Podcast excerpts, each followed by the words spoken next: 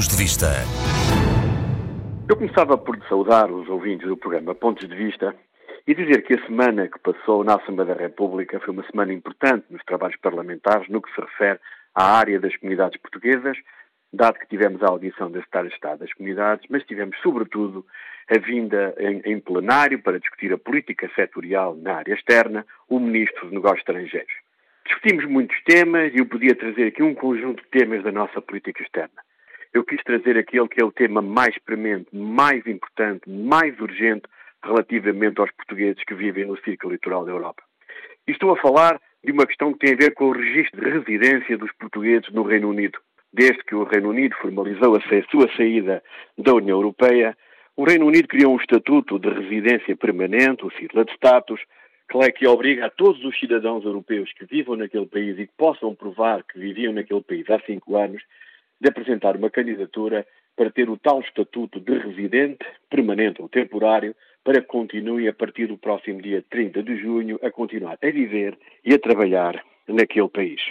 Por esta questão, tenho levantado e interpelado várias vezes o Governo sobre esta matéria, apelando para uma campanha de publicidade institucional, dado que o governo português deu aos órgãos de comunicação social 15 milhões de euros para publicidade institucional, era fundamental chegar aos portugueses, informá-los, chamar-lhes a atenção para esta questão de não deixarem de apresentar a sua candidatura. Tanto mais que a comunidade portuguesa no Reino Unido está estimada em cerca de 400 mil cidadãos, mesmo se no passado mês de dezembro o governo português, o Ministério dos Negócios Estrangeiros, em resposta a uma iniciativa parlamentar minha, referiu que os 400 mil que eu considerava como a população uma estimação da população portuguesa no Reino Unido não tinha qualquer sustentação nos indicadores. Uma resposta que verão foi uma resposta muito curta, porque dois meses depois, ou seja, na passada semana, o governo reconheceu, o mesmo governo que me respondeu em dezembro, que afinal poderiam viver no Reino Unido 400 mil portugueses, porque os números de registros de portugueses na apresentação das suas candidaturas para a residência no Reino Unido já superava as estimativas do governo. Ou seja, nós neste momento temos 331 mil portugueses com o registro feito para continuar a residir no Reino Unido e temos uma comunidade estimada a 400 mil ou mais de 400 mil portugueses, o que deixa de fora dezenas de milhares de cidadãos nacionais que ali vivem. Sabendo que no Reino Unido há 335 mil portugueses com o cartão de cidadão com morada britânica e sabendo que os nossos consulados do Reino Unido não têm capacidade de atendimento e se apenas uma chamada telefónica é por vezes uma epopeia e que muitos deles tiveram que optar por ir a Portugal fazer os seus documentos e por isso têm no cartão de cidadão morada em Portugal, nós podemos acreditar que a comunidade até pode superar os 400 mil. E chegados a este momento, percebemos que temos muitos portugueses que ainda não fizeram a sua candidatura, têm que a fazer urgentemente até ao final de junho, necessitam de documentos portugueses e neste momento os consulados de Portugal no Reino Unido para os agendamentos já apontam para o mês de julho e agosto, o que quer dizer muito para lá do prazo em que têm que ser apresentadas as candidaturas. E por isso eu apelei uma vez mais ao Governo, há anos que ando a fazer esta pergunta, para perceber se os consulados de Manchester e Londres têm um, registrar um, um atendimento prioritário, tipo porta aberta, que possa atender de urgência os portugueses que precisam dos documentos para o seu registro de residência e saber se os consulados, em colaboração com o Conselheiro Social, porque há muita gente que não sabe, mas temos, afinal, um Conselheiro Social no Reino Unido, em Londres, que ninguém a gente desconhece, mas existe,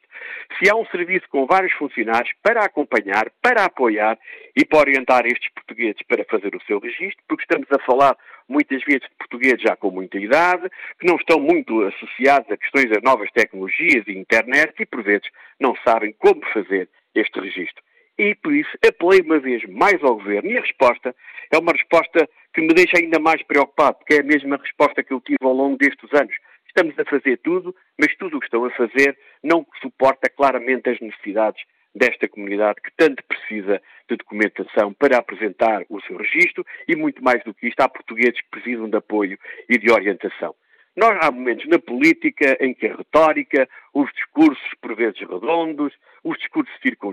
são possíveis. A política é mesmo assim. Mas há momentos em que estão em causa as pessoas. E fazer política é pelo menos tentar resolver os problemas das pessoas. nesta matéria, eu acho que o governo português está longe de corresponder às necessidades dos portugueses que residem no Reino Unido, nomeadamente naquele que deve ter o seu apoio prestado, no, no, no plano administrativo, para que eles consigam, pelo menos, ter os documentos portugueses necessários para fazer o seu registro de candidatura. O que está em causa é o futuro da vida de muitos portugueses, de muitas famílias portuguesas no Reino Unido. E por isso, como a mim fazer este apelo na Assembleia da República, faço novamente hoje através da RDP Internacional e quero acreditar que os membros do Governo entendem que as comunidades portuguesas merecem a atenção do Estado português estes apelos não podem ficar esquecidos, como ficaram no debate da passada semana na Assembleia da República.